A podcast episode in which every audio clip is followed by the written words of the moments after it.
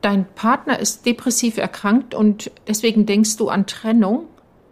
Viele Partnerinnen depressiv erkrankter Menschen kommen ja irgendwann an diesen Punkt, an dem sie sich die Frage stellen, ob sie die Beziehung nicht lieber beenden wollen. Wenn es dir auch so geht, dann bleib dran, denn darum soll es heute gehen. Herzlich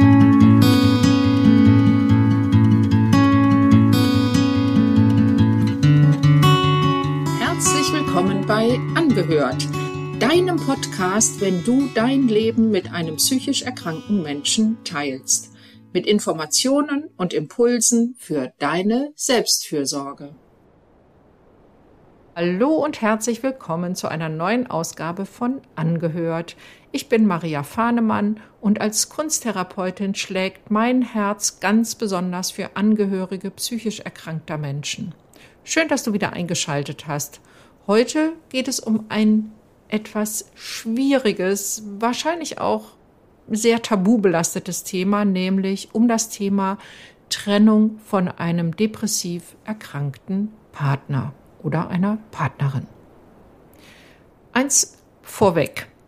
Ich gebe hier ausdrücklich keine Ratschläge.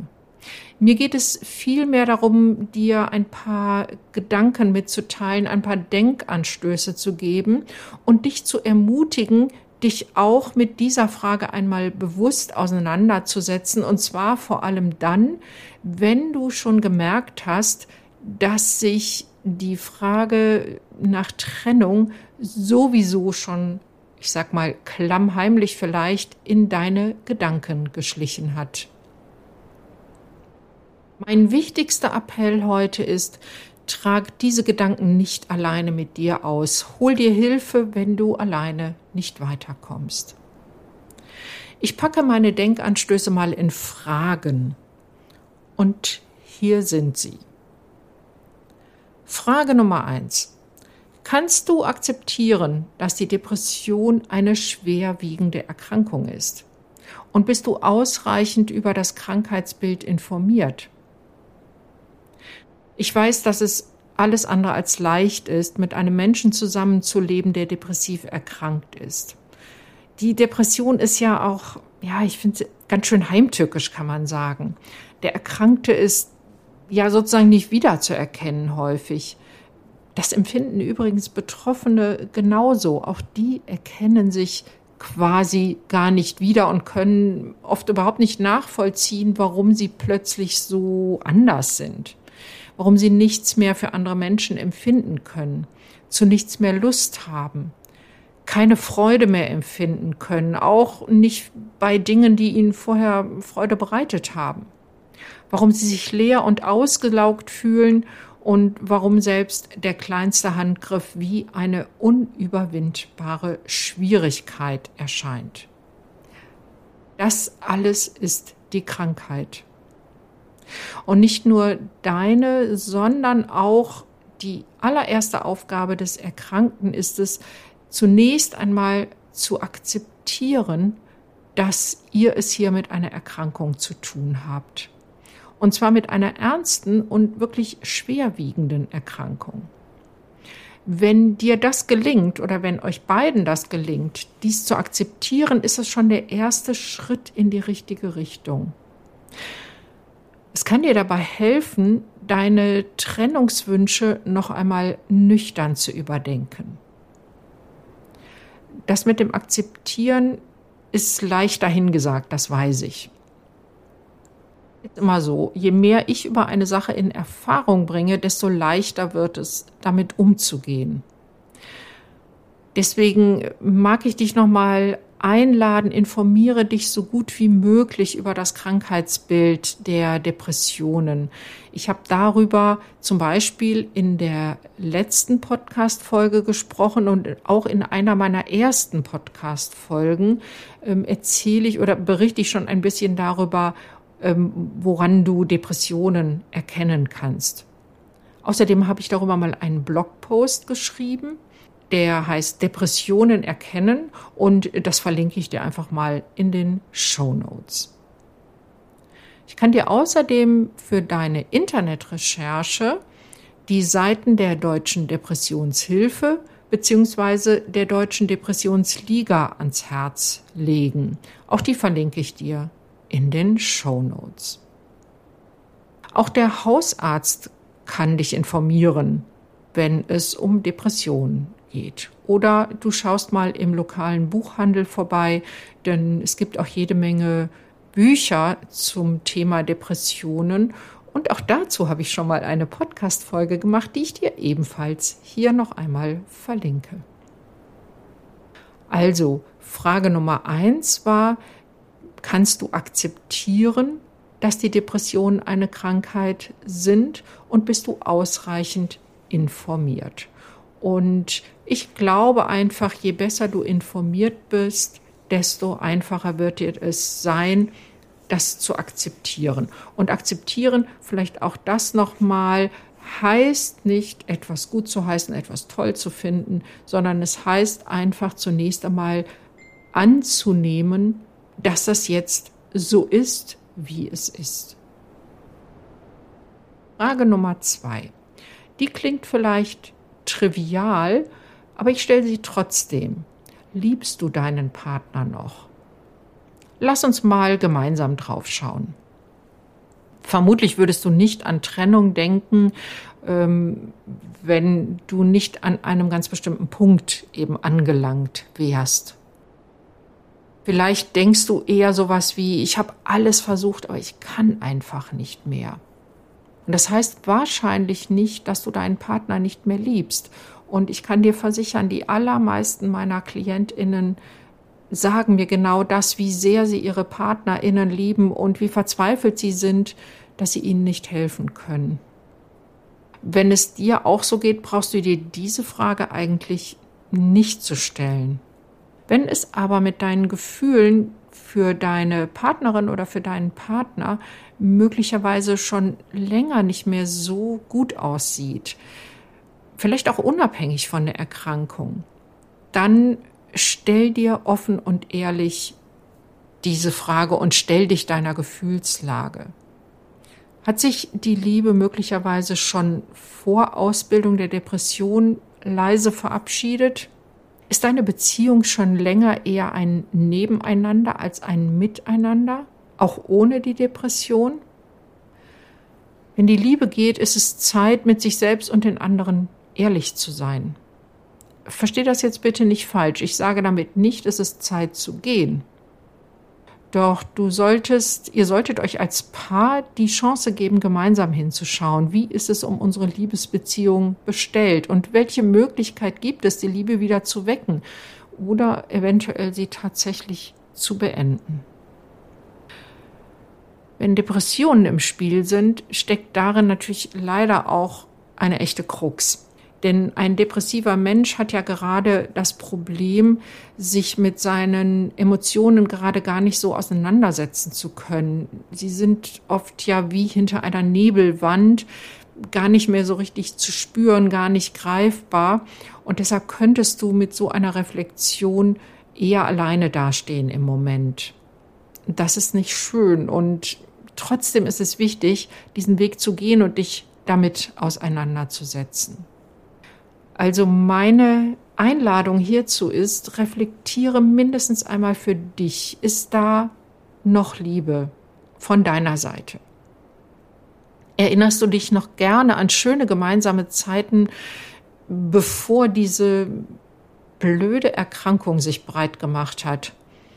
Oder musst du dir selbst eingestehen, dass das mit der Liebe vielleicht schon länger nicht mehr stimmt? Ich glaube, das ist wichtig, das für sich klar zu haben. Vor allem, wenn du wirklich nächste Schritte einleiten möchtest und unter Umständen tatsächlich den Weg der Trennung gehen möchtest. Hierzu mein Tipp, hol dir Unterstützung bei dieser Reflexion. Es hilft, wenn ein Außenstehender oder eine Außenstehender sich mit dir gemeinsam mal ähm, diese Gedanken anschaut und Gedanken und Gefühle sortiert. Das kann eine, eine gute Freundin, ein guter Freund sein, ein, ein Mensch in deiner Umgebung, dem du vertraust. Und natürlich kannst du auch gerne mich dazu ansprechen. Und wir schauen einmal gemeinsam dahin, wie das bei dir aussieht.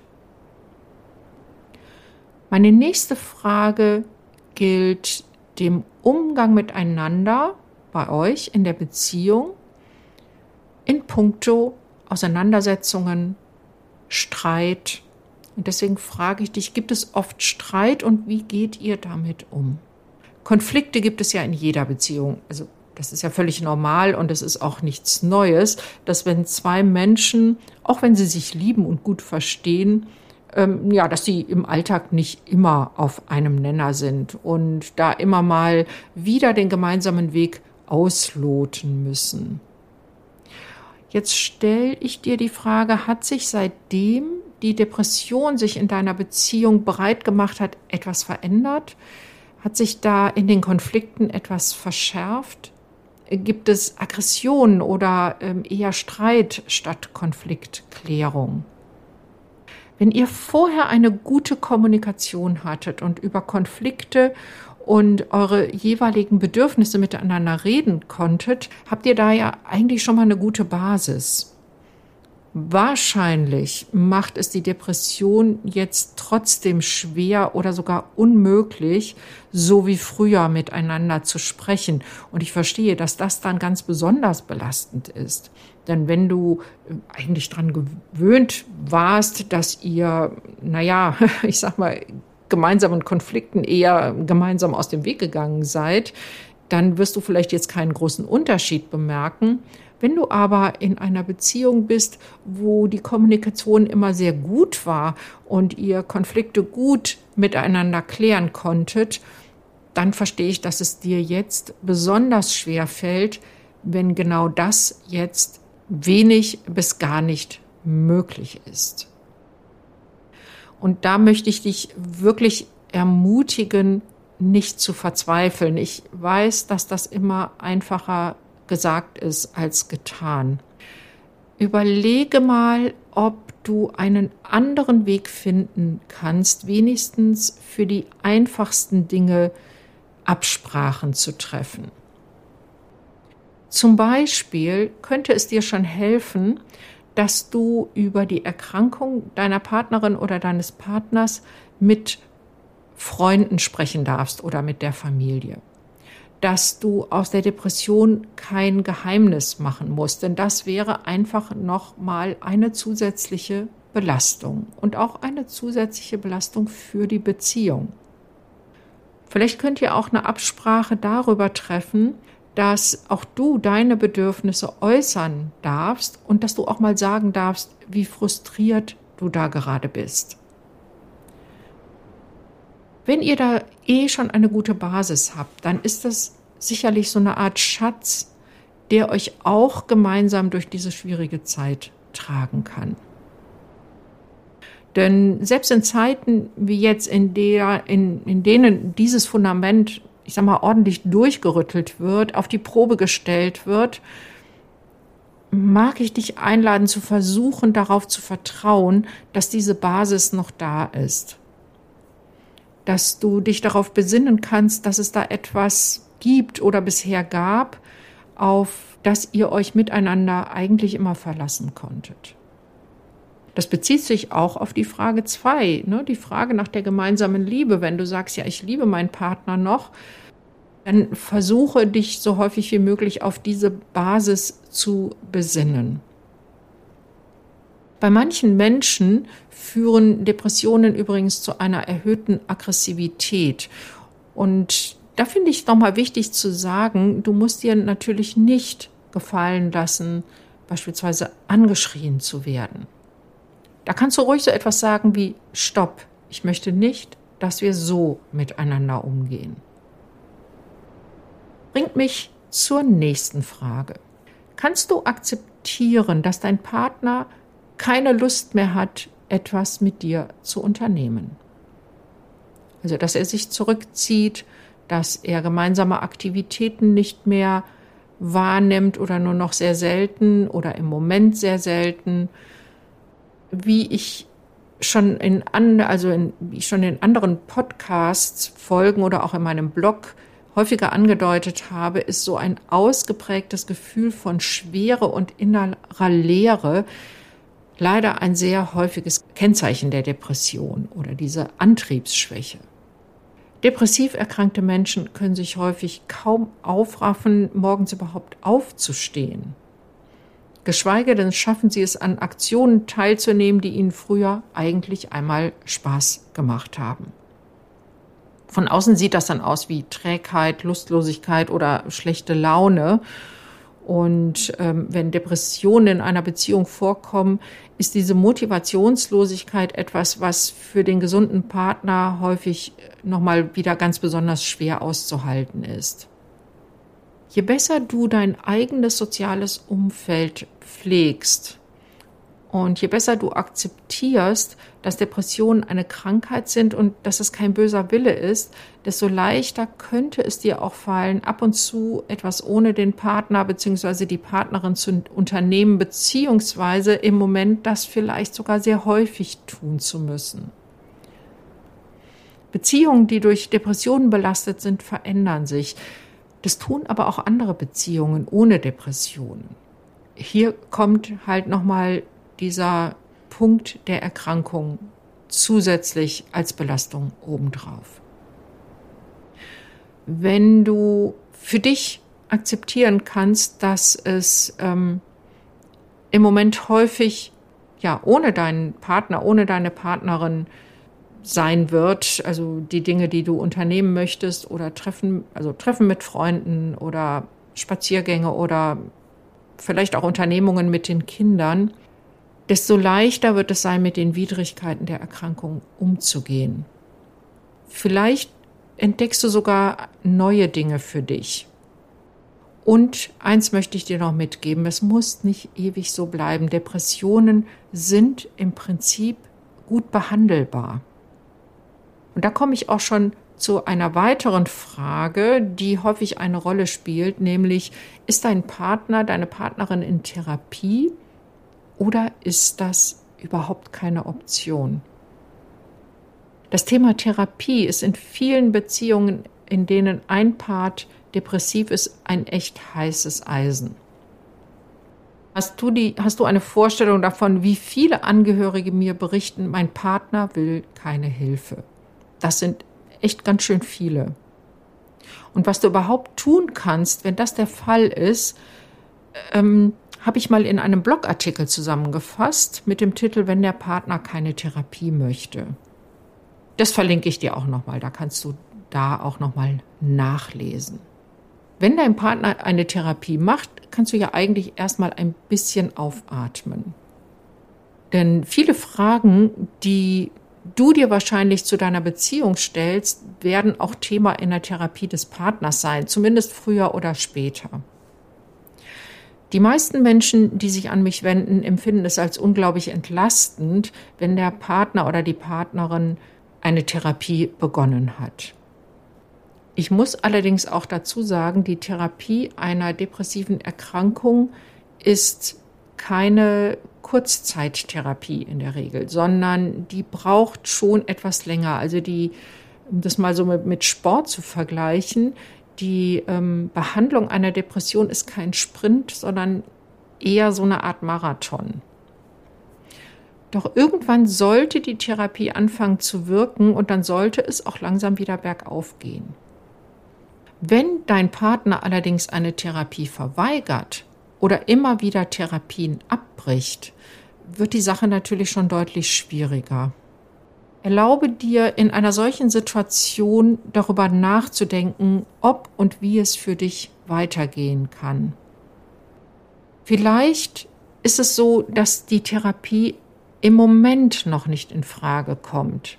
Denn dieses Thema Akzeptanz und Akzeptanz, dass es sich um eine Erkrankung handelt, ist für viele Menschen, die selber erkrankt sind, auch ein Riesenthema sich da mal einzugestehen, hey, das, was ich da habe, ist eine Erkrankung und damit müsste ich, sollte ich mir jetzt mal professionelle Hilfe suchen. Das ist jetzt nicht irgendwie ähm, eine persönliche Schwäche oder ich bin einfach nur zu müde, weil die Arbeit so anstrengend ist oder so etwas in der Richtung, sondern ich habe es hier wirklich mit einer behandlungsbedürftigen Erkrankung zu tun. Dieser Weg bis zu dieser Erkenntnis ist wirklich für viele an Depressionen erkrankte Menschen ein gar nicht so einfacher und unsteiniger Weg, um es mal so auszudrücken. Wahrscheinlich hast du das Bedürfnis, deinen Partner, deine Partnerin dazu zu überzeugen oder davon zu überzeugen, dass eine Therapie jetzt wichtig und richtig wäre. Und da stellt sich die Frage, wie kannst du das tun, wenn er oder sie da noch auf ja, stur schaltet, davon nichts hören will. Ich glaube, die einzige Chance, die du hast, ist immer wieder mal zu wiederholen, du brauchst Hilfe. Wirklich dieser einfache Satz, ich glaube, du brauchst Hilfe. Und dazu zu sagen, ich kann hier nicht weiterhelfen. Ich kann dich da nicht weiter unterstützen. Eine Therapie kann nämlich auch nur dann wirken, wenn derjenige, der sich in Therapie begibt, dies auch möchte, auch mitarbeitet in der Therapie, also behandlungswillig ist und dazu muss eine Krankheitseinsicht vorliegen. Hier sind dir also gewissermaßen auch die Hände gebunden. Du kannst du kannst deinen Partner nicht zwingen, eine Therapie zu machen, weil das wird dann auch nicht viel bringen. Wenn du für dich zu dem Schluss kommst, das geht vielleicht schon seit Jahren so, Therapie wird äh, gar nicht in Anspruch genommen, das Thema kann ich überhaupt nicht anbringen und es drängt sich dir der Trennungsgedanke auf, weil du sagst, ich kann einfach nicht mehr dann darfst du dir natürlich auch erlauben, die Trennung zu vollziehen.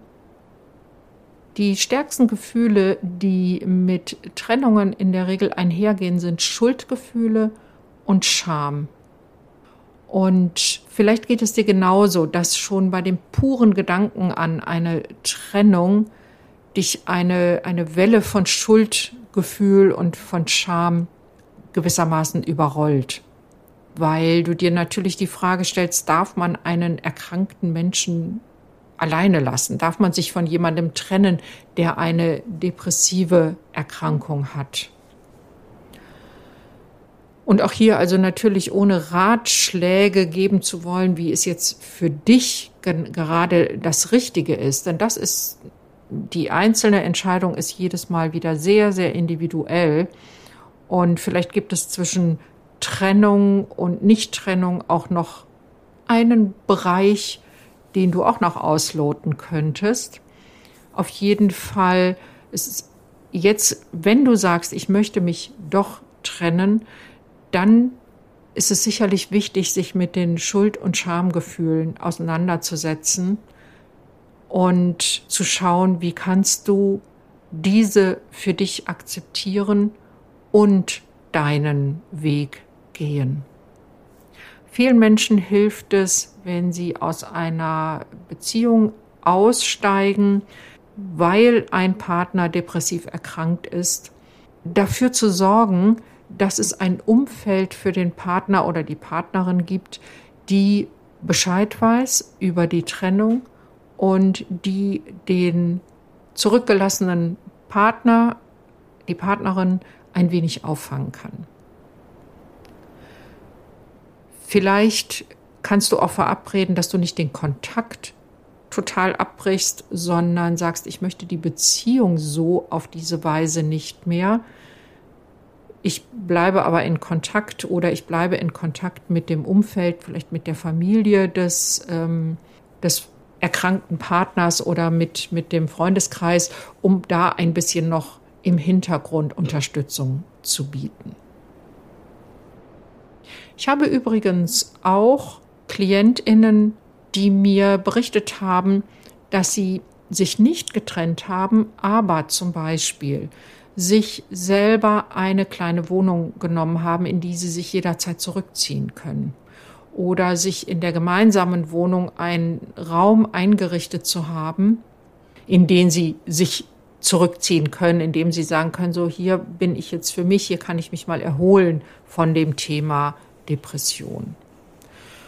Oder Klientinnen, auch das sind gar nicht so wenige, wo der erkrankte Partner sich eine Wohnung genommen hat und aus dem gemeinsamen Zuhause ausgezogen ist und man jetzt von zwei Wohnstandorten aus versucht, die Beziehung ja wieder ein bisschen neu zu definieren und den Kontakt vom täglichen Miteinander und Umeinander sein gewissermaßen heruntergefahren hat und äh, wieder neu versucht zueinander zu finden. Das ist so das, was ich gerade sagte zwischen Trennung und alles so belassen, wie es ist, gibt es noch einen großen Spielraum. Auch das sind Dinge, ähm, Möglichkeiten, von denen ich dich ermutigen möchte, sie in deine Überlegungen mit einzubeziehen. Ja, wenn du dich bei diesen Überlegungen oder wenn dich diese Gedanken zurzeit beschäftigen, die Gedanken nach Trennung oder Nicht-Trennung, und du dich dabei begleiten lassen möchtest, wie gesagt, um gemeinsam drauf zu schauen, um mal zu sortieren, um zu gucken, was wäre jetzt möglich, um mit deinen Emotionen, die sich da bei dir aufbauen, ein bisschen klarkommen zu können, dann kannst du das gerne auch mit mir tun. Schreib mich doch gerne an unter kontakt.praxisfahnemann.de, Praxisfahnemann in einem Wort. Und wir können einen Termin ausmachen, uns mal zusammensetzen, uns treffen und ich kann dich auf diesem Weg bei diesen Fragen begleiten. Meine Praxis ist in Bergisch Gladbach und ich freue mich, wenn du zu so einer gemeinsamen Arbeit in meine Praxis kommen kannst. Und wenn dir das nicht möglich ist, weil du einfach zu weit weg wohnst, ich habe inzwischen sehr gute Erfahrungen gemacht mit der Betreuung oder Begleitung auf Basis von Online-Treffen. Ich freue mich von dir zu hören. Und das war's auch schon wieder mit der neuesten Folge von Angehört.